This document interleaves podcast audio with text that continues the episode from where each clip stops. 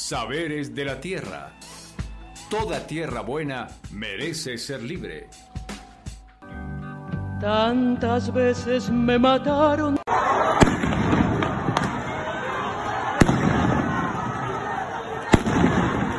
Tantas veces me morí.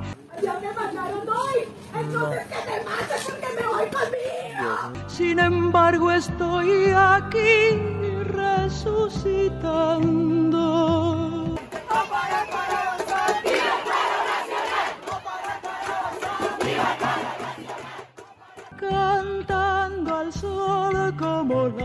Cigarra. Después de un año bajo la tierra, igual que sobreviviente que vuelve de la guerra.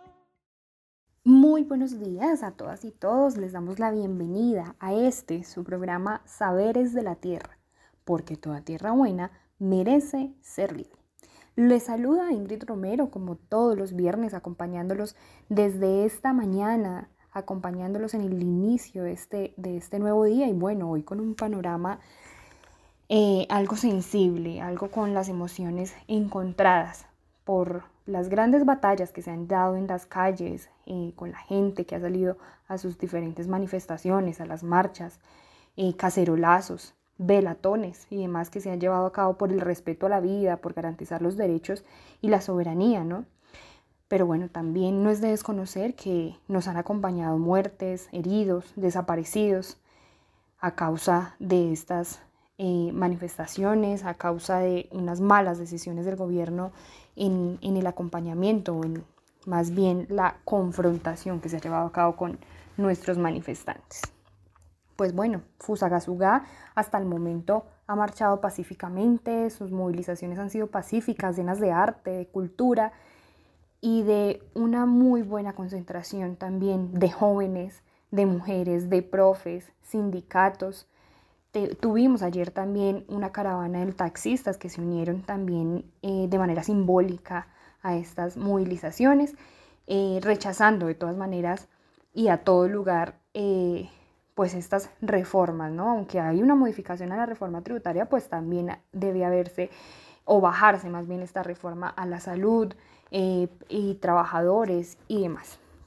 Hoy hablaremos un poco sobre esta coyuntura que atraviesa el país y para eso nos acompañará Rosita Ballesteros, quien nos dará también una ampliación de la postura de Tierra Libre frente a lo que se viene con el paro nacional. Y hablaremos también de un tema muy muy concreto, muy sensato y de gran importancia que viene desde la administración, desde las gobernanzas, hacia beneficios del campesinado, que son las compras públicas. Para esto nos acompañará Juan Manuel Buritica, eh, quien nos va a hablar y nos va a aclarar también varias cosas eh, frente a este tema de compras públicas. Entonces, no siendo más, bienvenidos y bienvenidas a todos nuestros campesinos, a todos nuestros oyentes desde Silvania, Pandi, Tibacuy, Fusagasugá. Eh, bienvenidos, bienvenidos, bienvenidas. Y como siempre, a través de Nueva Época 1200 AM, a través de la página web www.nuevaépoca 1200 AM, nos podrán encontrar, nos podrán seguir escuchando, sintonizando, recuerden, todos los viernes a las 6 de la mañana. Y para darle inicio a este programa, pues ni más ni menos, entramos a nuestra sección de literatura para el alma, con nuestra compañera Tatiana Fernández, que nos compartirá unas muy sentidas palabras para esta mañana.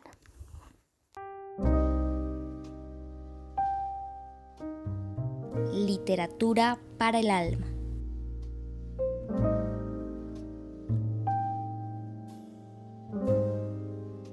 El día de hoy queremos compartir con ustedes un poema escrito por José Emilio Pacheco con ocasión de la masacre de Tlatelolco en 1968 en México. Eran las 6 y 10. Un helicóptero sobrevoló la plaza. Sentí miedo. Cuatro bengalas verdes. Los soldados cerraron las salidas. Vestidos de civil, los integrantes del batallón Olimpia, mano cubierta por un guante blanco, iniciaron el fuego. En todas las direcciones se abrió fuego a mansalva. Desde las azoteas dispararon los hombres de guante blanco, Disparó también el helicóptero. Se veían las rayas grises. Como pinzas se desplegaron los soldados. Se inició el pánico. La multitud corrió hacia las salidas y encontró bayonetas. En realidad no había salidas. La plaza entera se volvió una trampa. Aquí, aquí batallón Olimpia. Aquí, aquí batallón Olimpia. Las descargas se hicieron aún más intensas. 62 minutos duró el fuego. ¿Quién ordenó todo esto? Los tanques arrojaron sus proyectiles. Comenzó a arder el edificio Chihuahua. Los cristales volaron hechos añicos. De las ruinas saltaban piedras. Los gritos, los aullidos, las plegarias bajo el continuo estruendo de las armas. Con los dedos pegados a los gatillos le dispararon a todo lo que se mueva y muchas balas dieron en el blanco. Quédate quieto, quédate quieto, si nos movemos nos disparan. ¿Por qué no me contestas? ¿Estás muerto? Voy a morir, voy a morir, me duele, me está saliendo mucha sangre. Aquel también se está desangrando. ¿Quién? ¿Quién ordenó todo esto? Aquí, aquí Batallón Olimpia. Hay muchos muertos, hay muchos muertos, asesinos, cobardes, asesinos. Son cuerpos, Señor, son cuerpos. Los iban amontonando bajo la lluvia, los muertos boca arriba junto a la iglesia. Les dispararon por la espalda. Las mujeres cosidas por las balas, niños con la cabeza destrozada, transeúntes acribillados. Muchachas y muchachos por todas partes, los zapatos llenos de sangre, los zapatos sin nadie, llenos de sangre. Y todo loco respira sangre. Bien la pared la sangre, aquí, aquí batallón Olimpia. ¿Quién, quién ordenó todo esto? Nuestros hijos están arriba, nuestros hijos, queremos verlos. Hemos visto cómo asesinan, miren la sangre, Vean nuestra sangre. En la escalera del edificio Chihuahua sollozaban dos niños junto al cadáver de su madre. Un daño irreparable e incalculable. Una mancha de sangre en la pared. Una mancha de sangre escurría sangre. Lejos de Tlatelolco, todo era de una tranquilidad horrible, insultante. ¿Qué va a pasar ahora? ¿Qué va a pasar?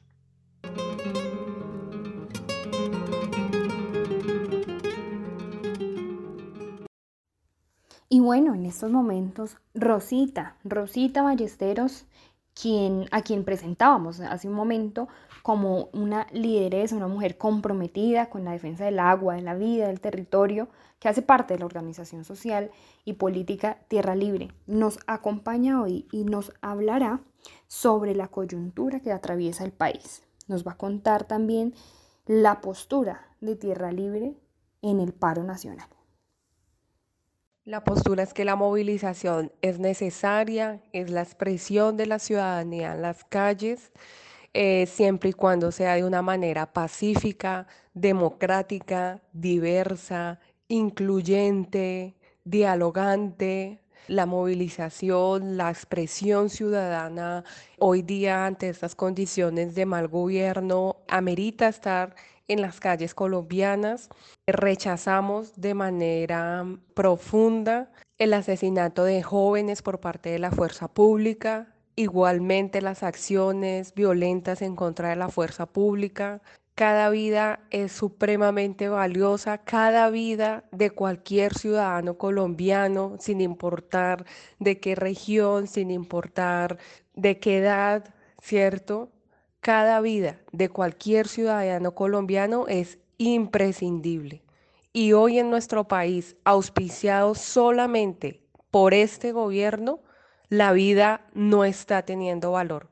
El culpable de todas estas confrontaciones, de todos estos heridos, que son más de 300 heridos, más de 900 detenidos arbitrariamente, más de 13 violaciones a mujeres, violaciones sexuales por parte de la fuerza pública.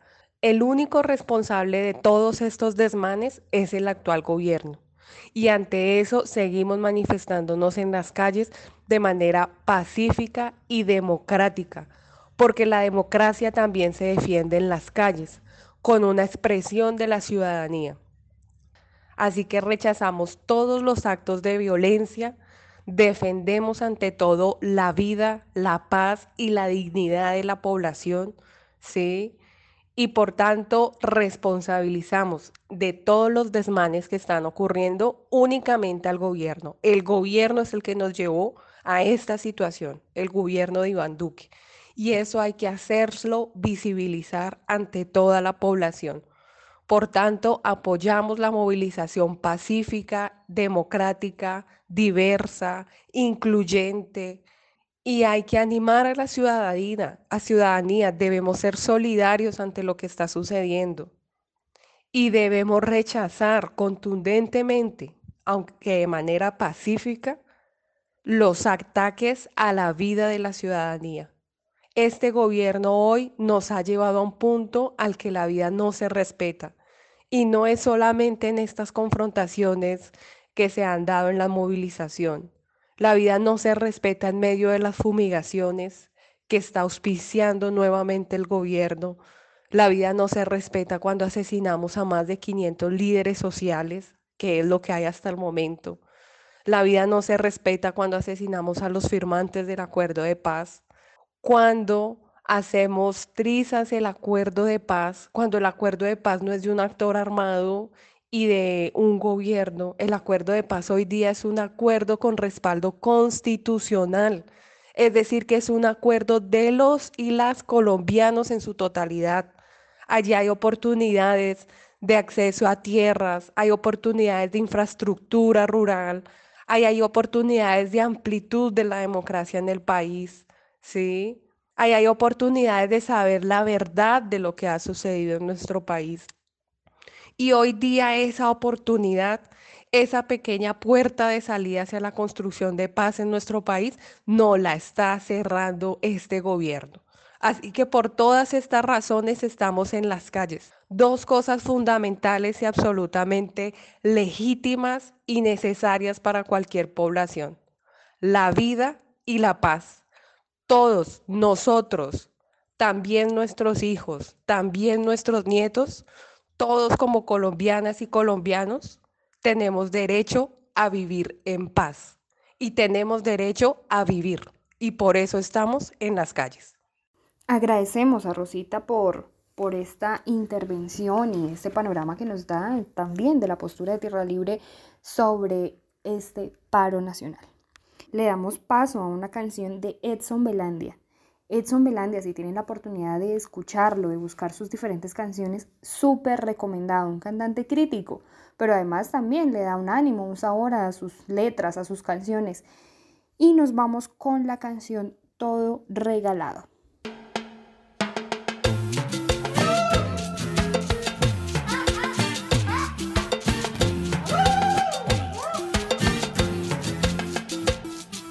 Collares de la reina, pagamos nosotros. La empleada que la peina, pagamos nosotros. El avión presidencial, pagamos nosotros. El presidente y el general, La polarización del vidrio, el banco y el equilibrio. El salario del Senado, pagamos nosotros. El senador relajado, pagamos nosotros. La campaña y la financiación, la vacuna y la conspiración. ¿Qué será que los ricos quieren todo regalar? ¿Qué será que los ricos quieren todo regalar? ¿Qué será que los ricos quieren todo regalar?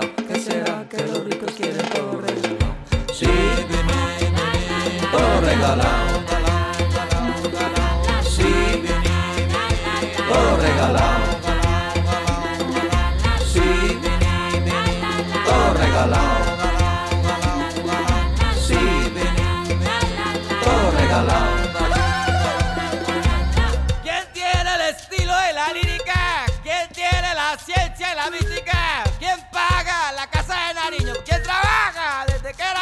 Nosotros. ¿Quién pierde la paz y la guerra? Nosotros. ¿Quién pierde el pedazo de tierra? Nosotros. ¿Quién es el bombero y el artista? Nosotros. ¿Quién echa el asfalto en la autopista? Nosotros. ¿Quién maneja las máquinas?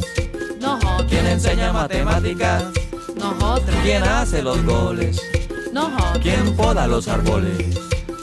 ¿Qué será que los ricos quieren todo que los ricos quieren todo regalar? ¿Qué será que los ricos quieren todo regalar? ¿Qué será que los ricos quieren todo regalar?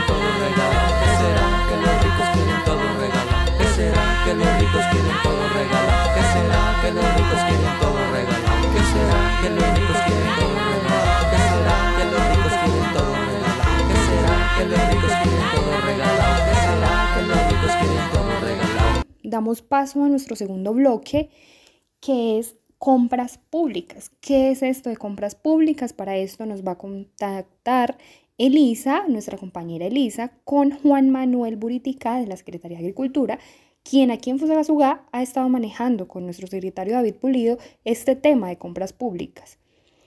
Si bien, pues podemos decir que las compras públicas son una contratación de obras, bienes, servicios, ¿sí? De parte de la administración pública.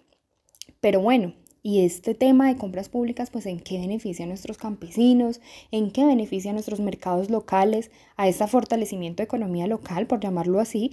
Y pues nada, damos paso. Entonces, Eli, Eli, bienvenida. Muchísimas gracias por la entrevista que vas a hacer con Juan Manuel. Juan Manuel, bienvenido también a este tu programa Saberes de la Tierra y damos paso a su entrevista.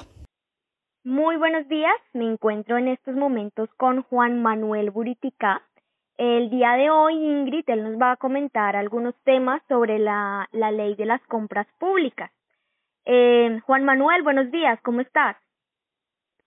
Mira, muy buenos días para su merced, buenos días también para Ingrid y un abrazo gigante a las personas que nos escuchan el día de hoy. Bueno, Juan Manuel, empecemos. ¿En qué consiste la ley de las compras públicas? Bueno, pues antes de, de, de, responderte en qué consiste, me gustaría un poco darte unos antecedentes. Es importante que nuestros oyentes tengan en mente de que este es un tema que se viene trabajando hace ya más de 15 años a nivel internacional. Parte desde el 2011 en Naciones Unidas cuando organizaciones campesinas de todo el mundo logran posicionar ante las Naciones Unidas que la agricultura familiar, campesina y comunitaria es algo importante en los sistemas alimentarios para garantizar la soberanía y la seguridad alimentaria de los países. Y ese reconocimiento que le hacen Naciones Unidas en ese año a la agricultura campesina familiar permite hacer avances en las políticas públicas a nivel local, regional y nacional. Entonces, a partir del 2011 se abre toda una ventana de oportunidad para la, para la agricultura campesina.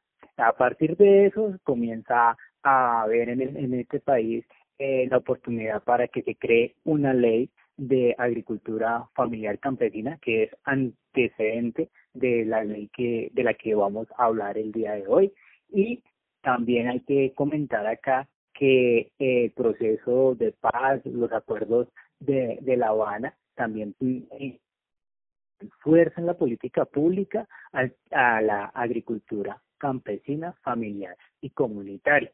Entonces, estos antecedentes que se vienen trabajando durante más de 10 años son los que permiten que hoy hablemos de una política pública que permite o que impulsa que en nuestros territorios, a nivel de municipio, a nivel de departamento, a nivel nacional, se puedan establecer unos mecanismos para que las entidades públicas le compren los productos a nuestros campesinos, a los pequeños productores y a aquellos eh, campesinos de la agricultura familiar y campesina.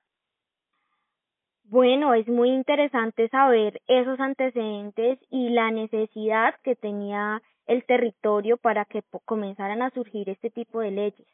En ese sentido, Juan Manuel, ¿qué, ¿qué se le puede aconsejar a nuestros campesinos para que puedan ser beneficiados de esta ley? ¿Cómo se deben organizar o cómo debemos también desde, desde los municipios y los territorios apoyar a que eso sea posible? Vale, Lisa. Lo primero que hay que decir es que esta ley es aprobada en el año 2020, o sea, el año anterior. Hasta este año se saca como su decreto reglamentario que comienza a posibilitar la implementación de la ley. Hay que ver esto como un proceso, o sea, este año eh, se comienza la implementación, pero esto es un proceso súper largo para nuestros territorios y para nuestros productores. Entonces, en ese sentido, hay que tener clara o percibirla de dos maneras. La primera manera es el rol que deben de jugar las administraciones locales y la segunda, el rol de que debemos jugar nosotros como productores o como campesinos para que esta ley se implemente en los territorios. Me gustaría señalar una cosa antes de continuar, la importancia de esta ley para nuestros productores. ¿Qué tiene importante esta ley? O sea, esta ley abre una oportunidad para nuestras economías locales. Solo tomemos este dato. Tenemos una demanda de alimentos por estas instituciones públicas, hable usted del programa escolar, de lo que compra el SENA, de lo que compra las alcaldías, eso está tasado a nivel nacional en un monto de 5 billones de pesos de compras que hacen estas instituciones. Entonces, lo que busca esta ley es por lo menos el 30% de esas compras sean de productos de agricultura familiar y sobre todo a nivel local. Entonces, ¿eso qué va a pasar? Entonces, por ejemplo, acá en Fusagasugá, Fusagasugá debe la alcaldía y sus administraciones, y perdón, y sus entidades adscritas requerir a sus proveedores que eh, compren por lo menos el 30% de los productos en la producción local. Esto hace que nuestros productores tengan una oportunidad de ofertar sus productos. Ahora bien, este tema para nosotros los productores o para los campesinos tiene es unos desafíos. Si bien nos abre toda una posibilidad de mercado, de un mercado fijo, de tener una demanda garantizada, también nos lleva a nosotros como productores a organizarnos. Entonces aquí hay que organizar la oferta. Nos toca eh, requerir formalización, o sea, nos toca inscribirnos en registros de usuarios, de asistencia técnica, nos toca conformar las organizaciones de, de pequeños productores, toca eh, organizar la producción de acuerdo también a esa demanda institucional. Entonces, básicamente, Elisa, el mensaje que yo quiero transmitir en esto que acabo de decir es que si bien la, la ley es toda una oportunidad por los pequeños productores y la agricultura familiar, es también un desafío. ¿Por qué? Porque en este momento eh, los productores, no todos, inclusive pues, hay algunos más eh, cualificados, esos productos, pero en la mayoría pues presentamos debilidades a la hora de tener nuestra producción organizada, eh, mantener un flujo eh, y sobre todo en el ámbito organizativo. Tenemos falencias muy grandes en el ámbito organizativo. Entonces, ante tu pregunta de eh, qué debemos hacer para ser beneficiarios de, esta ley, pues hay muchas cosas por hacer.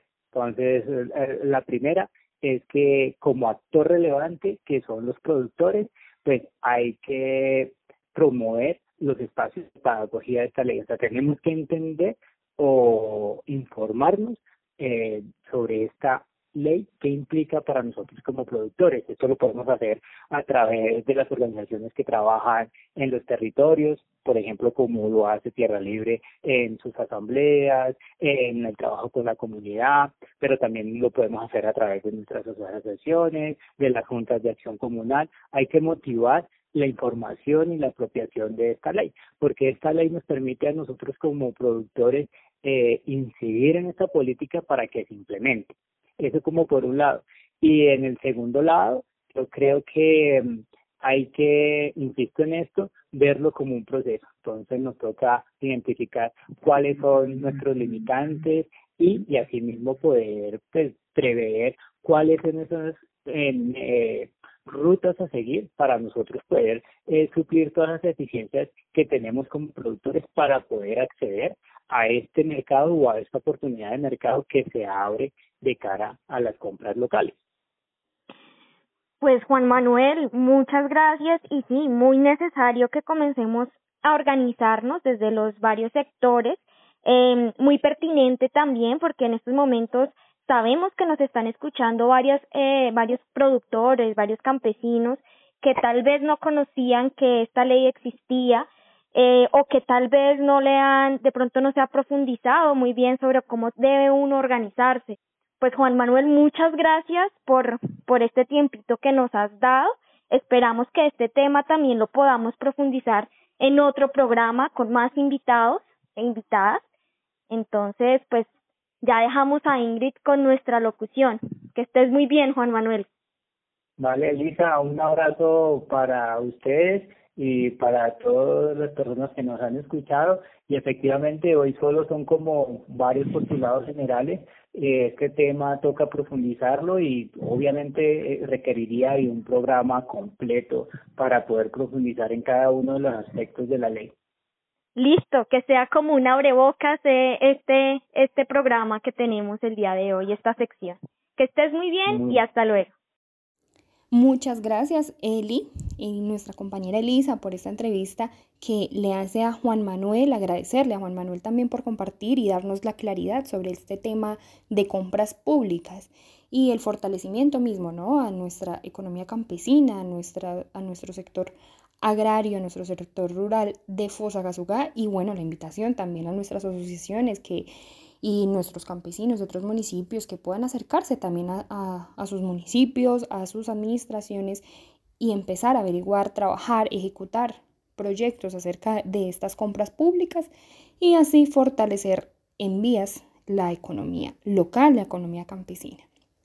A continuación damos paso a nuestra sección de Ecotienda La Huerta con nuestra compañera Sara Martínez.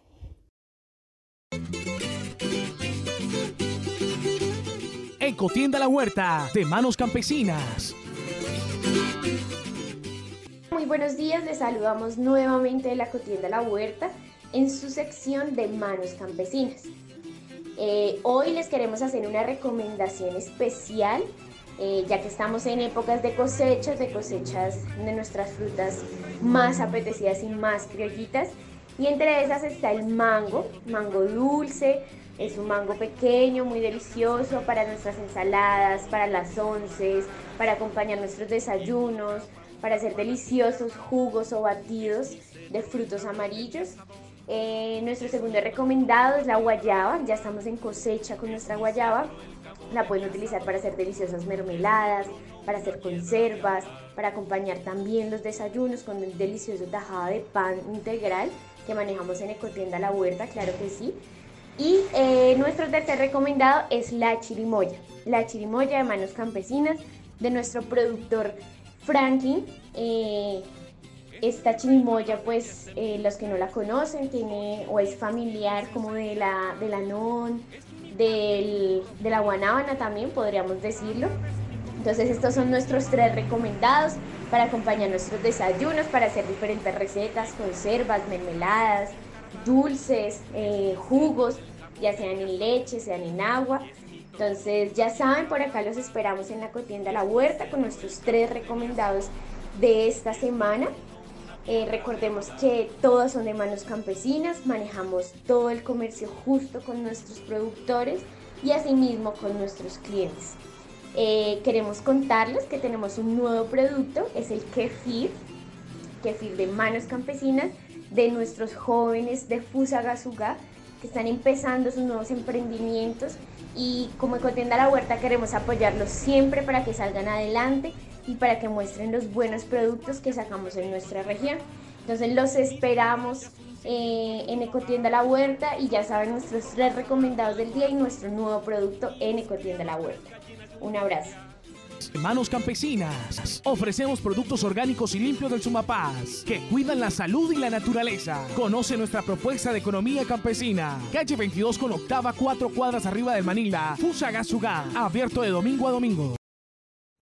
Y bueno, así es como hemos llegado al final de nuestro programa. Hoy en nuestra sesión de coyuntura y compras públicas de nuestro programa Saberes de la Tierra, porque toda tierra buena merece ser libre.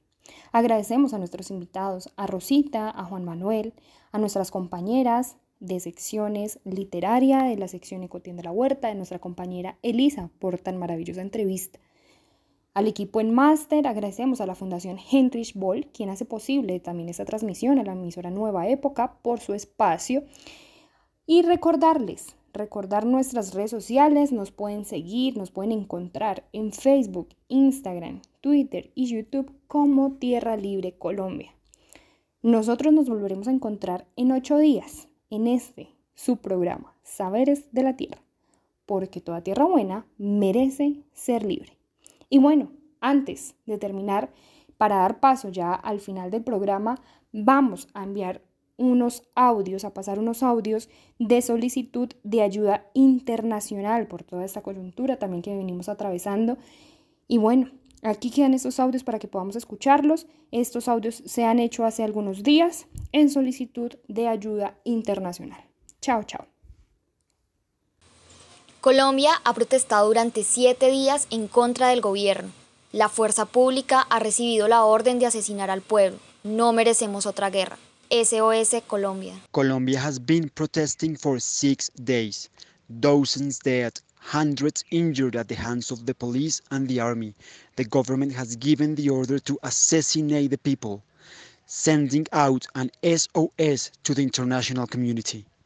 La Colombia sta protestando da sei giorni, decine di morti, centinaia di feriti per causa della polizia e dell'esercito. Il governo ha dato l'ordine di uccidere il popolo, SOS alla comunità internazionale. Kolumbien protestiert seit sechs Tagen.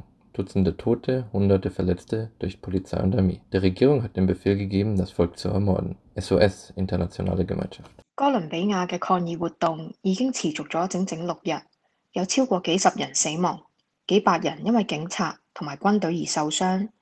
政府甚至已经下令暗杀人民。我哋好需要国际社会嘅帮忙。SOS。